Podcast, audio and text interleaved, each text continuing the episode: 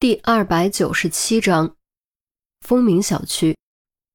功夫不负有心人，钟离真的在 C 栋二单元楼下找到了傅红英的车。傅红英居然将于西带回了案发现场。不得不说，这个选择太冒险，却也太刁钻了。若非通过交通录像找到了蛛丝马迹，根本不可能想到傅红英会跑到这里。完全将陈红的叮嘱抛诸脑后。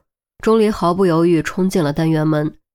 此时此刻，他的意识里只有于西的安全，别的什么都不重要。二零二的门没关，难道是忘了？或者搬运于西没顾得上？钟离虽然急迫，但还是嗅到了危险的气息。小心翼翼打开门，立刻看到了倒在地上的于西。于西，刹那间。感情战胜了理智，让他忘记了可能存在的危险，箭步冲进屋中。结果还没跑到于西跟前，就感觉后脑剧痛，眼前一黑，晕了过去，扑倒在于西身边。也不知道过了多久，钟离猛一激灵醒了过来，满头满脸全是冷水，眼睛刺痛，后脑勺更是阵阵生疼，下意识想要伸手去摸。却发现双手已经被牢牢绑住，根本无法动弹。于西意识彻底回归，钟离大喊一声，想起了自己的目的，睁开眼睛却没有看到于西，映入眼帘的是一张男人的脸，傅红英的脸。就知道你会自己冲上来，你个蠢货！傅红英露出嘲弄的笑容，拍了拍钟离的脸。他早就透过窗户看到了钟离，故意打开防盗门，就是为了请君入瓮。你怎么知道我会找到这里？钟离低头打量自己的情况，发现原来自己被捆在老式暖气管上，手脚都被绑住，凭借自己的力量根本不可能挣脱。那你就要感谢他了。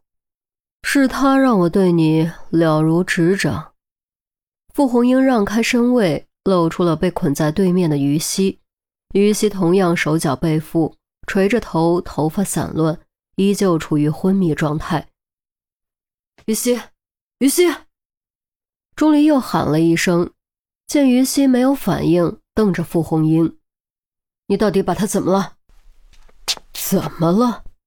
没怎么。”就是给他吃了点药，让他安安静静睡一觉而已。傅红英往床上一坐，戏谑的说着：“你到底想怎么样？这里很快就会被包围，你跑不掉的。”钟离发现从自己脑袋上滴下来的水是红色的，初步判断后脑勺伤口不轻。傅红英居然没有丝毫慌张之色，反而冷笑着说。我没想怎么样，我就是想看看你们生离死别的样子而已。说完，傅红英猛地将剩下半桶水给于西当头浇下。于西体内的药物成分还没有消退，没有立刻被冷水浇醒。傅红英毫不怜香惜玉，甩手就是一耳光抽在于西脸上。男人的力气本来就大，再加上几乎没有保留，于西当时嘴角流血。脸上出现猩红的指印，并且以肉眼可见的速度肿了起来。剧痛之下，于西终于闷哼一声，悠悠转醒，意识混沌，视野模糊。过了好几分钟，才渐渐清晰起来。钟离看到对面的钟离，于西大吃一惊，彻底惊醒。我明明在和傅红英吃饭，怎么突然跑到这里来了？怎么钟离会被捆住？哼，你眼里果然只有他，从来没有过我。傅红英啧啧冷笑，抓住于西的头发，将他的脸强行转了过来。于西这才看到傅红英，脑海中闪过断续模糊的画面，在脸颊和头发的双重刺痛下，终于记起了昏迷刹那发生的事。那瓶酒，是那瓶酒，酒里有药。于西恍然大悟，可傅红英为什么会提前准备？难道那通电话就已经被看穿了吗？放开他！钟离怒喝，看到于西脸上的指印，他就感觉心都在疼。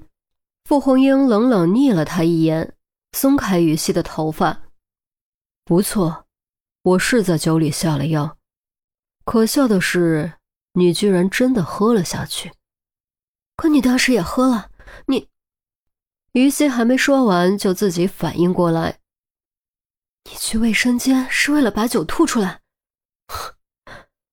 现在才明白，不觉得太晚了吗？你，你真是恶心，无耻！于西气得咬牙切齿，他真的好后悔，后悔自己当时竟然动摇过。我恶心，我无耻，我当时是在演戏，难道你没在演戏？你有什么资格说我？傅红英捏住于西的下颚，厉声质问：“我当然有资格说你，至少我不会为了钱杀死自己的母亲，至少我不是禽兽。我鄙视你，你简直禽兽不如！”于西昂起头，瞪着傅红英，丝毫不顾是否会激怒他，造成更严重的后果。傅红英眼神愈发可怕。手上发力，将于西的脸都捏变了形。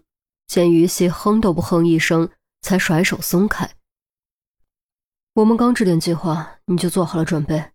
你在这里留下了监听设备，对不对？钟离不想再让于西受伤，尽可能将傅红英的注意力转移过来。傅红英走进客厅，回来的时候手中已经多了一个不大的黑色方块，在钟离和于西面前晃了晃。你们真以为我会蠢到坐以待毙吗？即便你们只有一丝可能查到我，我都会做好万全的准备。于西铁青着脸，想到那天分析获得的一切线索都在傅红英的监听之中，他就感觉气闷不已。如果那天能够换个地方再讨论，或许结果会截然不同。可惜世上没有如果，也没有后悔药可吃。发生了就是发生了，他和钟离现在都成了傅红英手中的人质。既然你偷听到了我们的分析和计划，为什么还要冒险约于西见面呢？这并不是你最好的选择，你完全可以立刻潜逃，甚至出境。哈哈哈哈！我当然知道这不是最好的选择。傅红英笑声抖指，突然掐住钟离的脖子，凝声道：“但我不甘心呐。”我真的好不甘心，我那么用心待他，他却要反过来对付我，这是为什么？凭什么？因因为钟离被掐的根本说不完整，也喘不过气，脸色很快涨红，血管暴突，双眼外凸，喉咙里开始发出赫赫的窒息声。因为你不是人，你这个禽兽！你放开他，放开他！于西急得用力挣扎，手腕皮肤都凝出了血，却根本无法挣脱，只能眼睁睁看着钟离一点点窒息。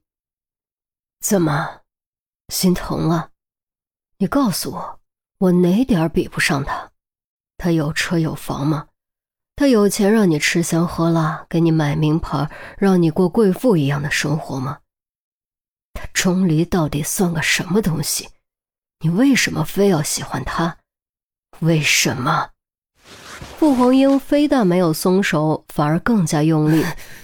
眼看着钟离就要被掐死，于西的眼泪止不住的往下掉，心中压抑的情感终于冲破桎梏爆发了出来，哽咽着喊道：“ 我就是喜欢他，就算他没你成功，没你有钱，没你有地位。”但我就是喜欢他，我就是喜欢他。